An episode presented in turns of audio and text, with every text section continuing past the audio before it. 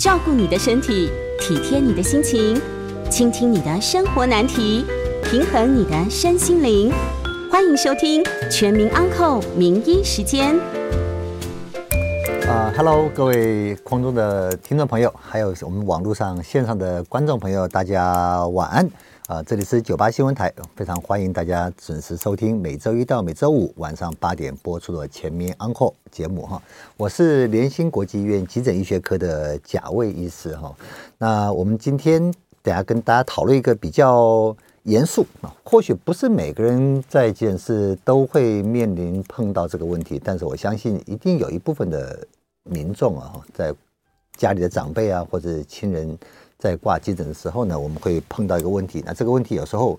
会让大家陷入一个非常非常难以决定啊，甚至有时候这个犹豫不决的一个状况哈。所以等一下我们跟大家大家去讨论一下这个比较严肃的话题。那我们在八点半过后呢，我们也可以开放线上的 call in 接听大家的一些问题，我们一起来互相分享、互相讨论哈。那有什么相关的问题的话，我们都非常欢迎哈，在空中朋友打电话进来，也非常欢迎这个线上 YT 的朋友呢，在网络上留言，我们也一起帮大家做解答。那我们的 call in 专三线零二八三六九三三九八零二八三六九三三九八。好，那我们就进入到我们今天讨论的问题啊。我们今天讨论什么呢？我们来谈一个紧急插管啊，紧急插管的相关问题哈。那到底插什么管呢？我们身上的管管路很多啊。我们大家都听过鼻胃管啊，大家可能非常熟悉嘛哈。我们常常碰到一些因为生病啊，或者某些原因呢无法吞咽哈，他自己无法进食哈。我们一个管子从鼻孔啊，从鼻这个鼻孔呢，经过鼻腔。经过咽喉，经过食道，放到我们胃子里面呢，我们做这个灌食哈，灌食这个使用的，这个叫鼻胃管哈。那时候我们也碰过一些有有一些病人呢，这个因为某些疾病，或是他年纪大了哈，卧床之后呢，他的大小便控制会没办法很顺畅的排尿啊，那怎么办呢？那我们就可能会插个尿管啊，尿管有些可能是自己排不出来，有些可能为了照顾上的方便啊。就是这些管路呢，都是从我们的体外呢放到我们的身体里面，都因为某种目的哈。但是我们今天要跟大家讨论的，并不是说这个喂食的鼻胃管，也不是这个让小便可以通畅的尿管。我们今天讨论这个插管哦，紧急插管是攸关你的生命能不能被挽回的一个必要的急救措施之一啊。所以它的全名叫做气管内管。啊，就换句话讲，这个管子一定从我们的嘴巴或是鼻孔，有时候鼻孔或嘴巴都可以哈。经过我们的喉咙之后呢，它放放置到我们的气管里面去。那为什么要插气管内管？我们等一下去跟大家先在第一段的时间呢，我们就为什么要插气管内管？我们跟大家这个说明哈。所以我们今天就想说，紧急插管，在插管的时候，如果你心中有一些问题的话，你家属哈，身为家属的你要和医生沟通讨论一些什么问题呢？好，我们要和医师重点要厘清，或是请医师说明什么问题呢？为什么会讲这个问题啊？我们现在在急诊室，因为我个人目前还在急诊室服务嘛，我们常常会碰到一些家属啊，就是家中如果是年长的长辈哈，尤其是这种本来啊送来急诊室前他的健康状况或许不佳哈，他可能是久病卧床，或许他的意识不是很清楚。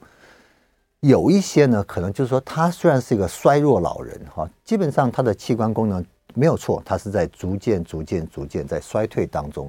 但是你说他有什么其他的一些什么致命性的疾病吗？似乎也没有，他就是一个衰弱老人，年纪可能很大了。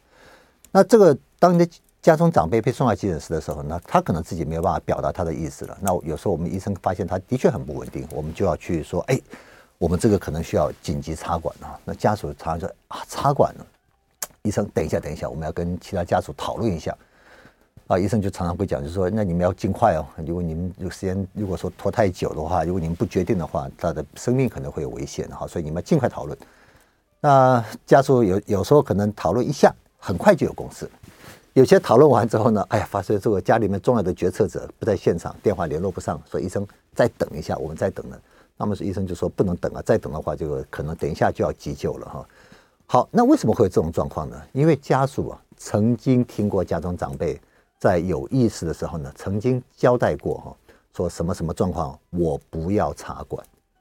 一句不要插管，就让家属陷入一个非常一个难以决定的情况嘛。我刚刚讲过嘛，什么叫不要插管？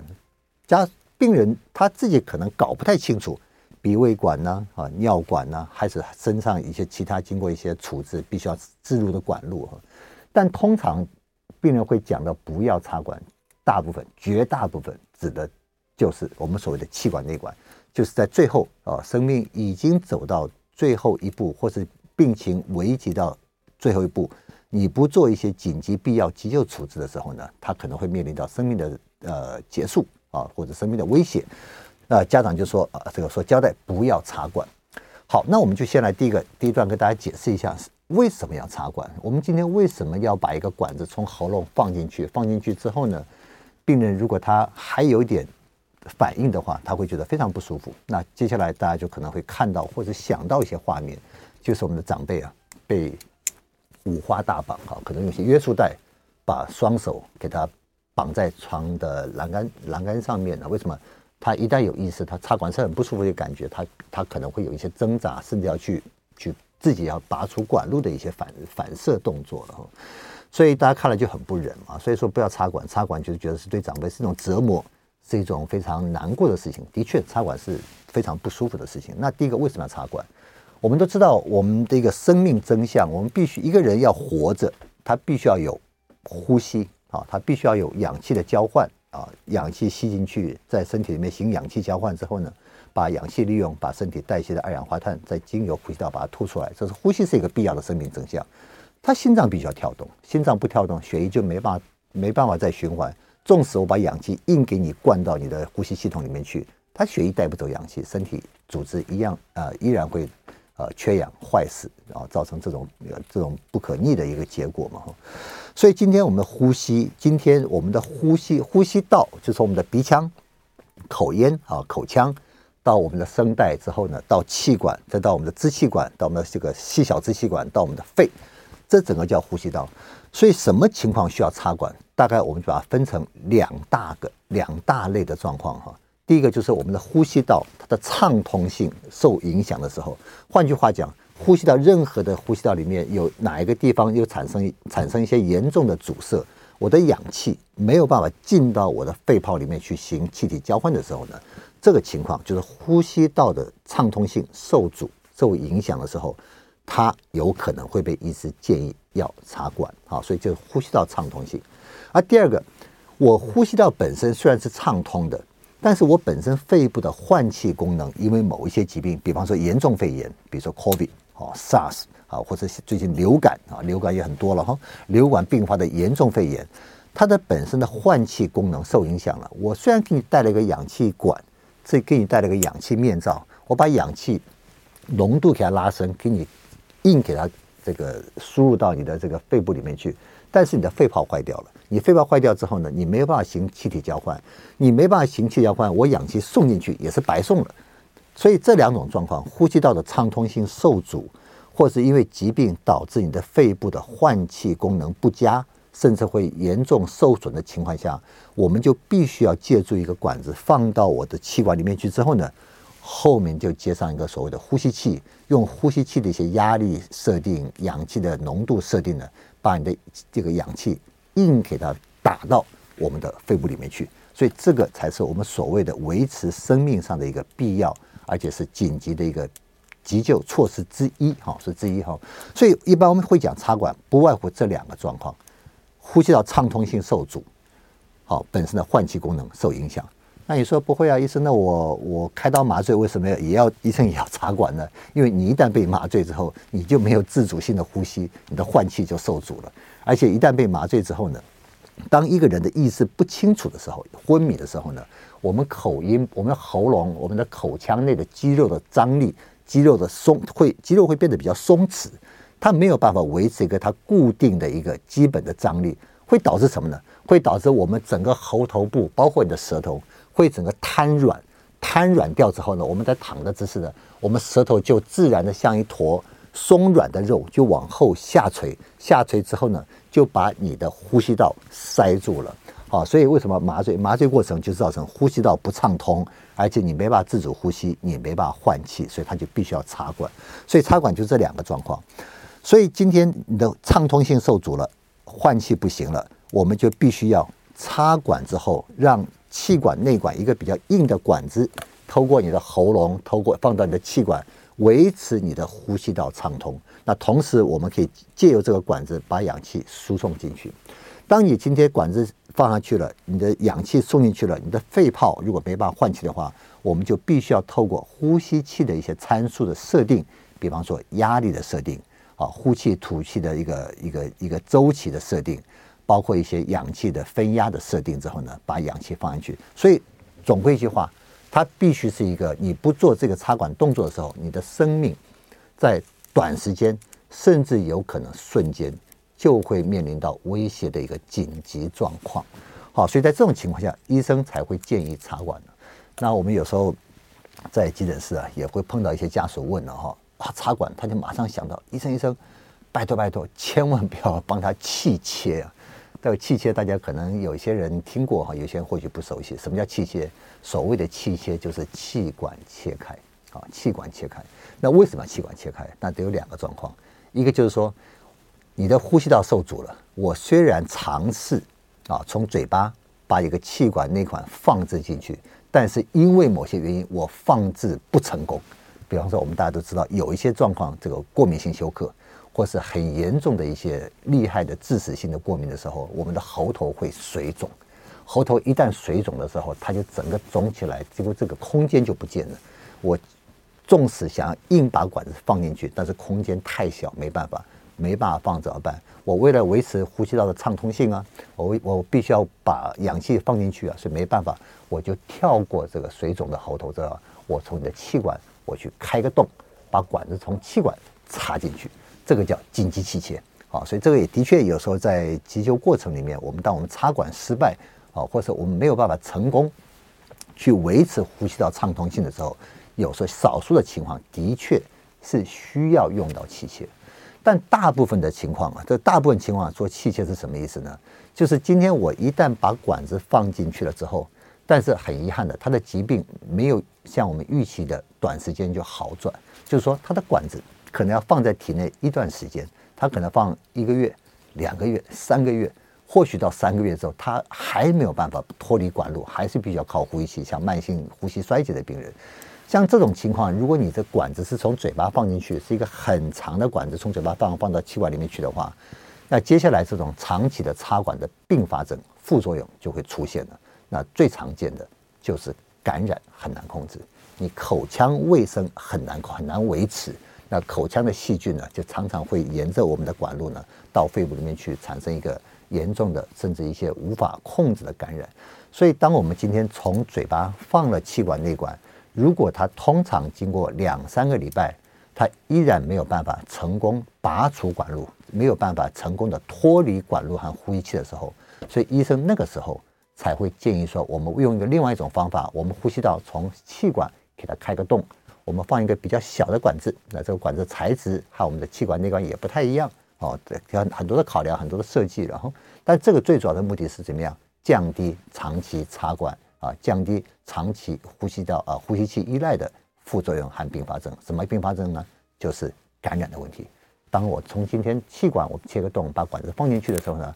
基本上我的口腔护理。口腔卫生比较容易维持，比较容易维持，而且这个管子不需要经过声带，病人或许不需要长时间被镇定麻醉，因为我们知道管子经过声带，我们的声带是当我们发声的时候，声带会震动的。我一个声带被硬撑开，管子放进去，放到气管里面去，当病人一旦恢复某种程度意识的时候，它是一个非常不舒服的感觉。好，所以为了降低它，为了避免病人一一直被麻醉状况下。我们可以从气管这开个洞，我们避开声带，从这边放，降低感染性，降低并发症，降低副作用，而且病人他也不会那么觉得不舒服。所以气切有两个状况，一个就是真的我们要插管，但是插管失败，插管不成功，我们不得不先从这边开一个洞，那个叫紧急气管切开，我们气切。那另外一个就是说，我们插管子之后，它但通常是至少两个礼拜以上，它没有办法脱离管路的话。那为了降低刚刚讲的后面的一些副作用并发症，我们才会把管子拔掉，从气管这边开个洞。所以这个就是我们先第一段呢，我们先跟大家介绍一下什么叫气管插管。所以我们紧急插管，我们基本上讲的就是气管内管，它比它是维持生命急救的必要措施之一，而且是非常重要的一步。那气切那是另外一个状况。好，那等一下我们广告后呢，我们就开始跟大家讨讨论了，到底我们要不要插管？我们要考虑哪一些因素？好，我们先进广告，等一下马上回来。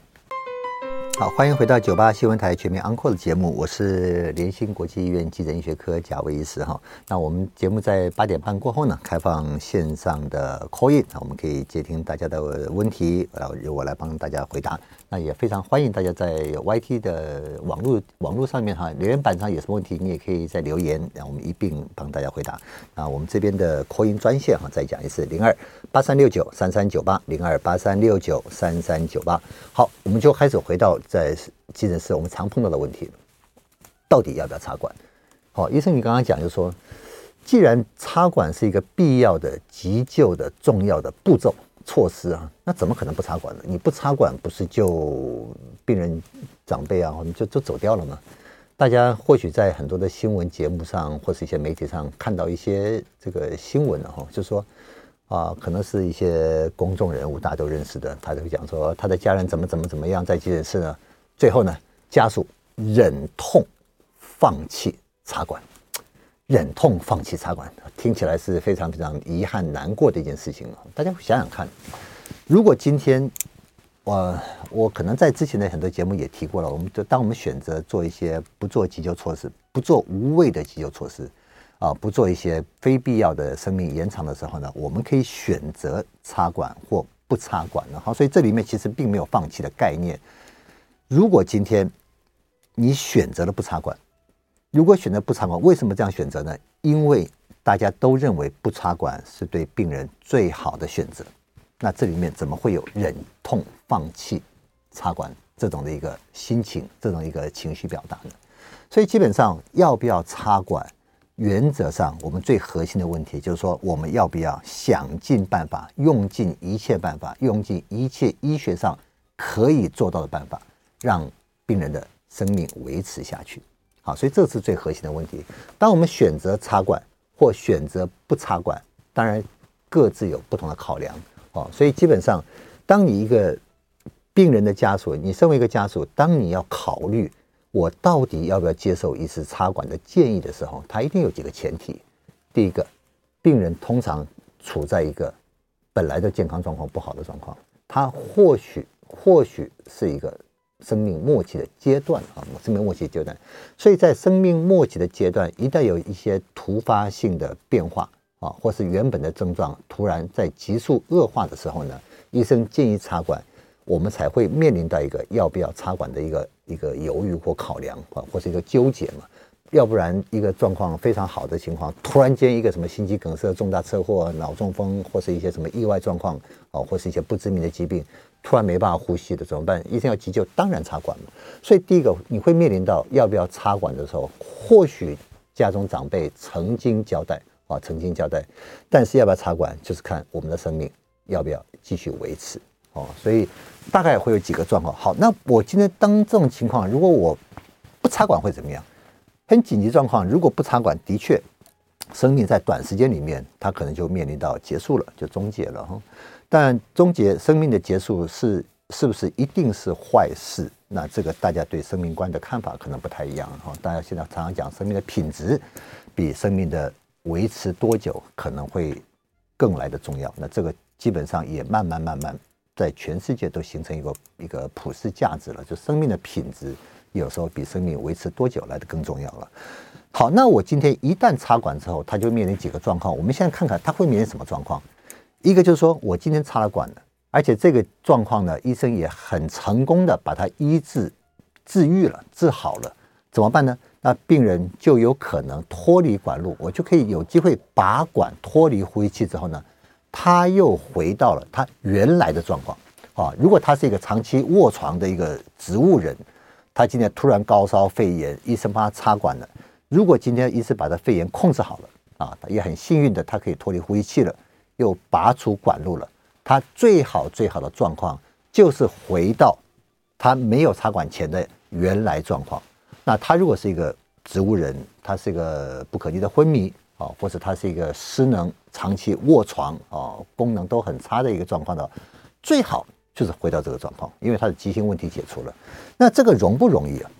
基本上，如果本身的健康状况不太好的话，你经过一个严重感染，面面临一个一一个呼吸要衰竭的状态，通常你急救后或者插管后，大概身体的功能器官它的功能还会再快速快速怎么样再退化一些。换句话讲，我们一个车子如果开了二十年，就算你平常保养的不错啊，但它功能已经不太好，它只能咚咚咚咚咚，它行驶的很慢啊，经不起这个摧呃这个摧呃摧残的哈。那你今天如果再砰一个大车祸发生之后，就算师傅把这个车子手艺再怎么好，把它修好之后，它也只不过是在撞击之前的一一部老车，它会不会变成一个年轻的，或者变一个好的车子，不可能。所以这是第一个状况，就是你插了管之后，它治好了，拔管。他回到原先的状况，疾病康复了，状况回到原先之前一模一样状况，那这个机会其实不是很大。所以当这种情况，你要不要让他原先的状况继续维持？这就是你的考量的一个最重要的一点了。那另外一个状况就是说，我今天状况本来也不是很好了哦，他可能是长期卧床，他可能是失能哈。那我今天插了管之后呢，那。经过一番的救治，哈，经过一番治疗，或许时间一个礼拜、两个礼拜，甚至可能一两个月都有可能。那到时候呢，他的感染被控制下来了，他的急性状况也慢慢慢慢稳定了。但是很遗憾，他管路没有办法脱离了，没有办法脱离会怎么办？他有可能会面临到一个长期的呼吸器依赖，甚至他必须要靠管路维持他的氧气的输送。那这种状况，你就会面临到两个礼拜以上没办法脱离管路。你就进入到第二个考量，就是要不要接受医师通常会建议的气管切开手术。那气管切开手术听起来很很可怕哦，气管是吧？切开啊，打一个洞，把管子放进去。但在救病患，如果你要维持他生命来讲的话，他的照顾上的确有它的好处。我刚刚讲过，感染比较容易控制，但还是会有。但是和从嘴巴长期置放管子来比较的话，从气管切开，他的口腔卫生比较容易维持。反复重复的感染的机会会比从嘴巴放会来的低一点，好，所以如果插了管之后呢，你如果他这次也脱离过去了啊，感染控制好了，急性控制好了之后，但是他的管路没办法脱离，所以他就很可能会变成一种慢性呼吸器依赖的状况，这是第二种状况了哈。那另外一种状况就是说，他管路呃或许也没办法脱离，但是他今天。管子放了之后，感染反反复复，反反复复，反反复复，看起来比较好了，出院了，回到什么养护中心、护理之家，甚至带回家里面去，家里租了一个呼吸器，在家里自己照护。可是出院没几天，哦，过了一天，哦，甚至有没有碰过上午出院？晚上又来了，来了之后家属也很不谅解了哈，所以医生都说已经控制好了，叫我们出院，我们就说能不能再多住几天？医生说已经住了三十天了哈，那医生说可以出院。你看吧，我们回去折腾了一番之后，晚上又来，为什么又开始喘啊？这氧气浓度又开始掉了。基本上就他的问题基本上是没有办法去根除掉的，他基本上感染可能稍微比较轻微一点。但是如果你到家里用不是医疗在医院等级的呼吸器，或者在医院并没有增剂抗生素的话，很快它又变又变坏起来！所以像这种状况，就是折磨折磨的时间会稍微拉长。不不好意思，我这边刚刚讲折磨，我先把它收回来修正一下哈，就是说它的生命是延长了，生命是维持住了，但这中间呢，你可以认为就是说他的生命其实是毫无品质的。那照顾者很辛苦，那病人也很辛苦，因为这种情况大概。都需要一些约束的状况，除非他已经是完全瘫软、完全这个不可逆的昏迷，完全不会动了，没有反射了，他或许不用。那这种情况可以会维持多久呢？就看你的照顾的品质好不好。你如果真的这个口腔护理、这个气管护理啊、气管的清洁、抽痰、翻身、拍背，哦，都做得非常非常好，的确有一些也可以撑几年，我们都碰过的哈。所以照顾得越好。他的生命一定就是时间会延长的越久，那成为越久，那基本上，基本上就是用我们一些生命的品质去换生命的长度。那这个到底就是看每一个人。有些老人家他生前可能有嘱咐过家属，很清楚交代他要不要过这种生活。那有一些人甚至我们更进一步、更积极的，我们知道我们所谓的预立医疗决定书啊，当他先在有意识的情况下呢。他已经透过一个呃一个法定程序去完成了所谓预立医疗决定书，那他会很清楚的去勾选什么什么状况他要或不要哦，要哪些不要哪些维生的医疗设施或是一些急救动作哦。那如果你有做这些的话，那当然医生就比较好判断。但其实台湾现在的社会呢，绝大部分的人其实是并没有在这种情况发生前很清楚交代的哈。有时候可能刚刚讲过了啊，不要插管啊，家属有时候搞不清楚到底是不要插什么管，有时候甚至我们要插个鼻胃管、插个尿管，家属都会医生讲说哦，长辈交代不要插管，但那个插管可能不是我们讲的。气管内管啊，所以到底是插什么管啊？不插什么管？这个如果你没有清楚交代的话，家属后面就会面临到这个问题了。所以要不要插管哦？我们刚刚讲过，第一个，他一定是插管前他的身体状况是非常差的，甚至他有可能都已经符合了我们所谓的生命末期的阶段。那生命末期当然有它的一些定义哈，这个癌症末期、非癌症末期。那非癌症末期一般就是所谓的器官衰竭的末期哈。那在这种情况下，如果病人本身表达过意愿，或是病人没有表达，但是家属曾经都有一起在事先讨论商量，用他们对病人的一个了解的程度，认为今天插管可能不是病人最喜欢面临到的一个状况。那今天选择不插管，比较符合病人的最大利益，也比较符合他的生命价值观。像这种情况的话，那你当然有权利可以和医生讨论。我们希望不要选择插管的救治方式。好，那不插管是不是就什么都不做呢？不是的。那不插管，我们等一下也跟大家讨论一下。如果今天我选择不插管，我们都认为不插管对长辈是最好的一个选择的话，那接下来。我们还可以做什么？那下一个广告过后呢，我们再跟大家继续聊。好，欢迎回到九八新闻台全民安 n 的节目，我是联兴国际医院急诊医学科的贾卫医师哈。那我们现在开始先接听这个观众朋友的 call in 来电哈。那我再一次跟大家再讲一下 call in 电话零二八三六九三三九八零二八三六九三三九八。那网络上的朋友在 YT 上也可以在留言板上留言，等一下我一并帮大家解答。好，我们先接听线上陆先生，陆先生你好，晚安。贾医师晚安。啊，陆先生晚安，你好。在 News 九八跟中广。对大众的一些教育，谢谢哦。啊，谢谢您，谢谢您。我我听广告，联兴最近在举办那种中风的一些新的治疗方式哦。啊，是我们上个礼拜刚举办这个世界中风日的活动啊，是 参加吗？因为刚好呢，有一位朋友呢是四十几岁，嗯哼，前两天脑溢血，是那这个到了教学医院。他这个处置方式呢？嗯哼，他呃，他的状况就是昏迷指数六。六哈，嗯，那这个有插管了，是，那他们是用引流的方式，嗯哼，那这个我要请教您的意思，就是说，嗯，他们讲，因为他是教学医院，说有少数的几家教学医院里头有这种引流的机器，嗯，能够让血血块可能是跟这个脑积水液啊，是。一一一起这个这个引流出来哦，让它慢慢好。是，那是有这样的机器吗？那另外就是引流引流管装进去嘞，这个这个是用什么方式？是用红龙吗？还是说什么？呃，这是我的 这是我的好奇，请教您啊。哦，OK，好，是。那就脑溢血的这个后续的这些治疗，可以麻烦您。最新的一些知识哦，告诉我们一下。OK，好，谢谢哦，好，非常谢谢陆先生来电。呃，陆先生其实两个问题了哈。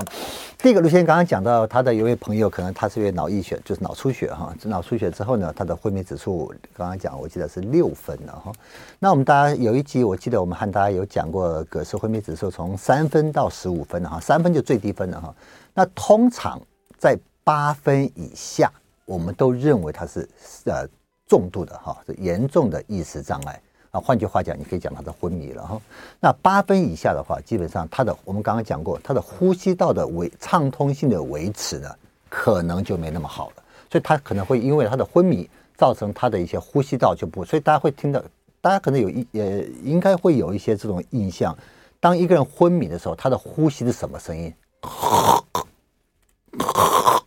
好像很像打呼，它其实就是一个呼吸道阻塞的表现，好，所以第一个，他如果昏迷指数是六分的话，基本上他要插管是绝对毫无疑问的哈。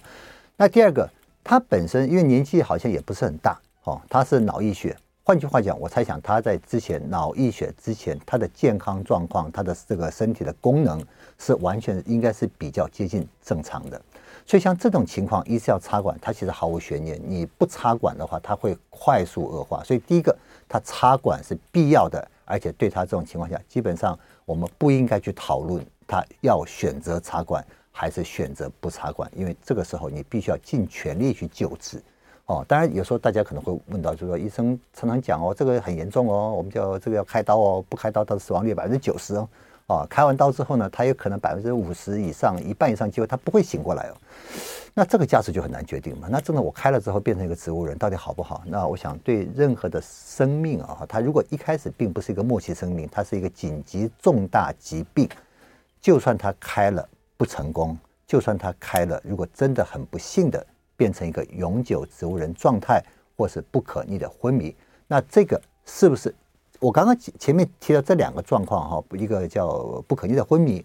永久植物人状态，这个我们基本上现在很多人可以把它视为生命末期，但是它有个前提，它必须要有个足够的观察时间。好，所以不能讲说我今天开完刀隔天没有醒，哦，我开完刀我观察这个黄金时间观察二十四小时、四十六个小时啊、四十八个小时。哦，观察一段他还没没有醒哦，我就拔管了，这生命末期不是不是这个样子的哈。所以你脑溢血严重的，开完刀术后，他如果有醒没有醒，会不会变成不可逆的昏迷或者是永久植物状态？他都有一个在规在医学上，他比大家公认公认的一个观察时间。观察时间过后，他依然没有醒，我们才会认为他叫做不可逆的昏迷或是一个永久植物状态。好，所以这第一点了哈。那陆先生刚刚也提到一个脑溢血的一个。处置方式哈，说一个叫叫引流啊，那引流基本上它是一个辅助治疗，原则上脑溢血、脑血管因为高血压或者一些其他的什么动脉瘤或者一些其他血管病变哈破掉造成出血，原则上你能够把血管移除、把血管摘除，当然是最好的方式。我血管摘除之后呢，它对脑的压迫、对脑组织的损伤，它会怎么样？会避免它进一步恶化。但是血这个呃不是这个血呃这个血块摘除，对不起，我刚刚讲错哈，把血块摘除哈。那血块取出，但其实说起来简单，但是它有很多的限制，比方说它出血的部位，如果它今天出血的部位太深，如果你今天去拿血块，你必须要经过一些很重要的脑的神经功能区的话，我可能血块拿下拿出来之后呢，我可能同时也把脑的一些重要功能区，比如说语言区、运动区。感觉区啊，甚至掌管意识的部分，你把这些也连带破坏一些的话，那这个取出血块的代价就太大。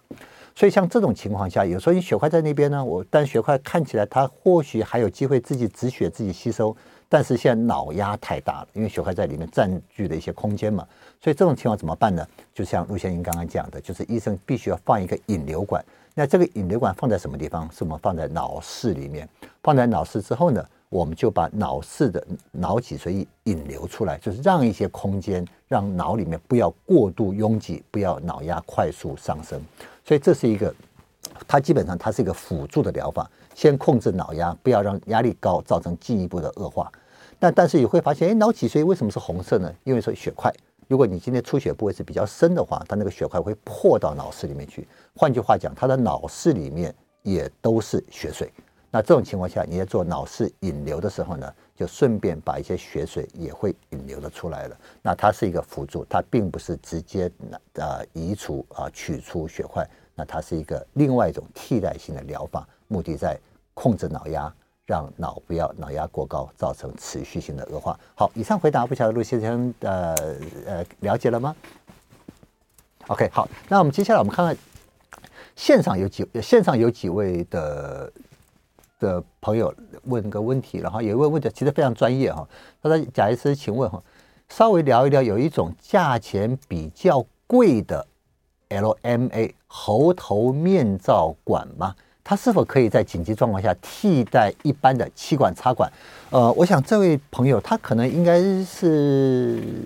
医疗相关的人员，他提到个 LMA，什么叫 LMA？我们刚刚讲我们在急救过程里面大家都看过哈，我们常常就是有时候看影集啊，这个医生非常熟练、快速的把用用一个喉头镜把嘴巴挑开之后呢，有一根管子就直接从嘴巴里面插进去了，那这个我们叫气管内管。这个管子放在气管之后呢，它前面有一个气囊，我把气囊一打开之后，它就会固定在我们的气管里面，它会比较不容易呃移位，不容易滑脱。我同时可以把氧气送到病人的肺部里面去了。但是气管内管的置放啊，它需要一个一段时间的专业训练。哦，你这是不是每位医师都会放置气管内管？每一位医师他在呃训练阶段，在在医师养成阶段，他的确每个医师都被训练过。但是后来因为专科的属性不同，像有些有些科别他很少会碰到急救状况。如果你不是加护病房，你不是急诊室的医师的话，啊，或者你不是麻醉医师的话，他很少会碰到。他一年、两年，甚至五年、十年，他都不会去放置气管内管，因为刚刚讲这是专业训练。而且专业养成之后，你必须要重复的操作，你才可以维持这个专业的熟练度。当你今天你不熟悉，你很很久没有急救，你很久没有插管了，今天一旦有一个状况，你不得不去出面的时候，怎么办呢？所以这个时候，我们就经过一些科技的进步呢，就发展出一些呃，经过一些特殊设计，而且它可以取代绝大部分气管内管的功能。那这个我们叫替代呼吸道，那 LMA 就是在我们所谓的发展的替代呼吸道里面应用的最广泛的一种了哈。那价钱有没有比较贵？它刚出来的时候的确比较贵。那现在因为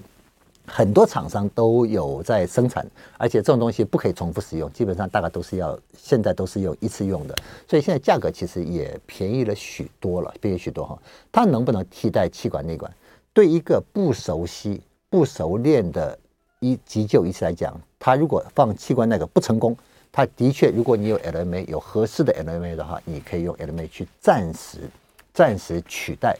气管内管。那等后面比较专业的医师团队来接手之后呢，我们通常再把 LMA 把它换成气管内管。因为虽然 LMA 现在的设计啊，它现在越来越一代一代设计越来越好，但是基本上它的稳定度跟通气效果还是气管内管比较好啊，所以 LMA 现在什么情况最常用？在医院里面，就是急救医师不熟悉插管，或是插管失败，用 LMA 代替。那另外更常用的就是我们现在所谓的紧急救护员，在到院前，到院前的一些紧急救护员，他碰到一个病人真的呼吸停止，他如果没办法放置的话，在到院前放置是使用很多的，因为它的放置技术相对简单，因为它透过特殊设计。好，所以这个是 LMA 的一个问题哈。好。我们好，陆先生好，刚刚好像又再次来，陆先生你好，听得到呃，听得到吗？陆先生，啊，不好意思，那请说，请说是。那我还有两个疑疑问，刚刚是您没有回答的一个，我一个疑疑问的就是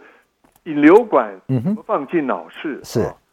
从呃透过什么管道？那另外一个就是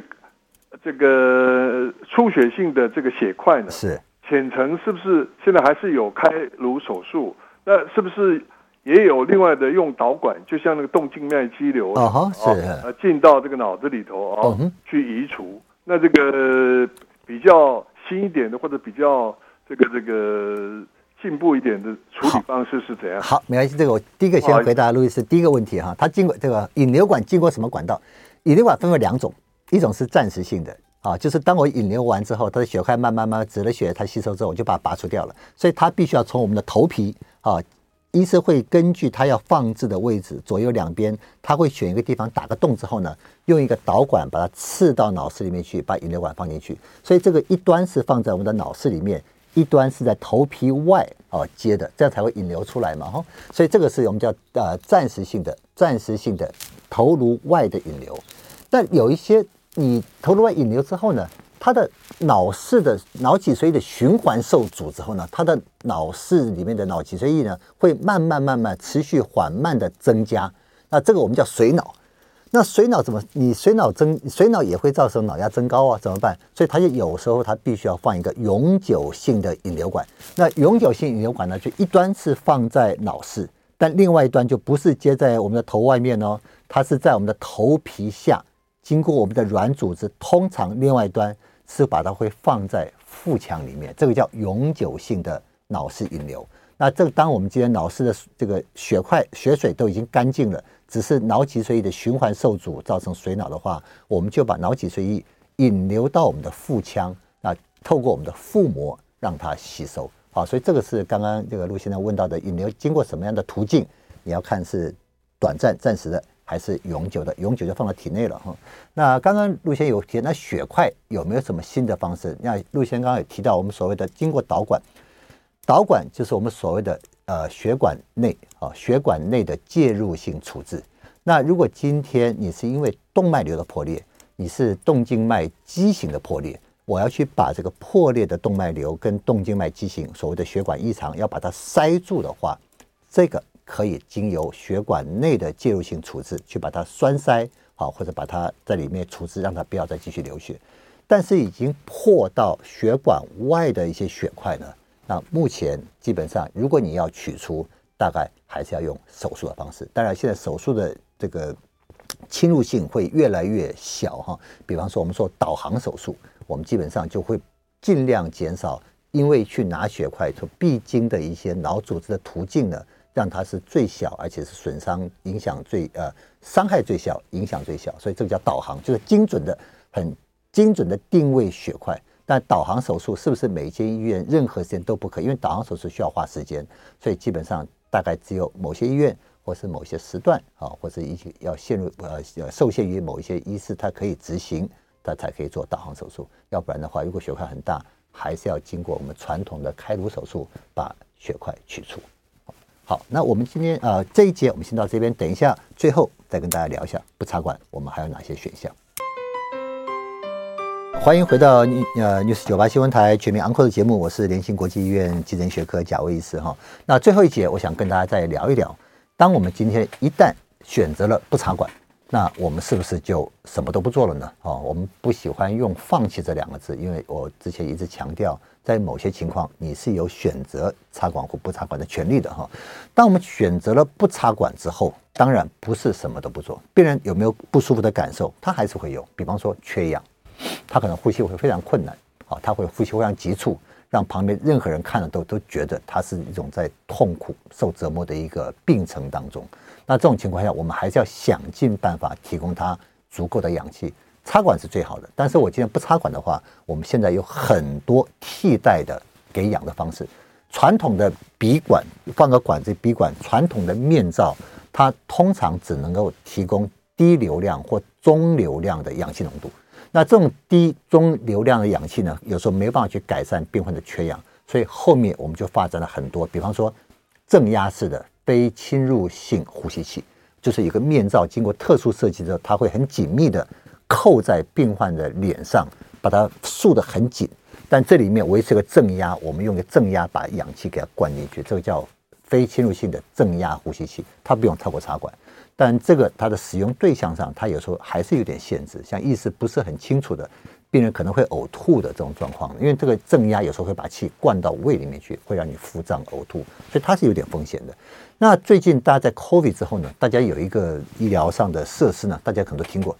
救命神器。那 我们知道有位很有爱心的艺人呢，哈，他这个在 COVID 的时候，他捐了很多的救命神器给给这个医院的。什么叫救命神器？它是经过一个特殊设计的导管啊，看起来很像鼻管，但是它的设计比较特殊。那这个鼻管跟一般我们所看到的鼻管最大差别就是，它可以提供高流量的氧气浓度，好，所以它也是一种非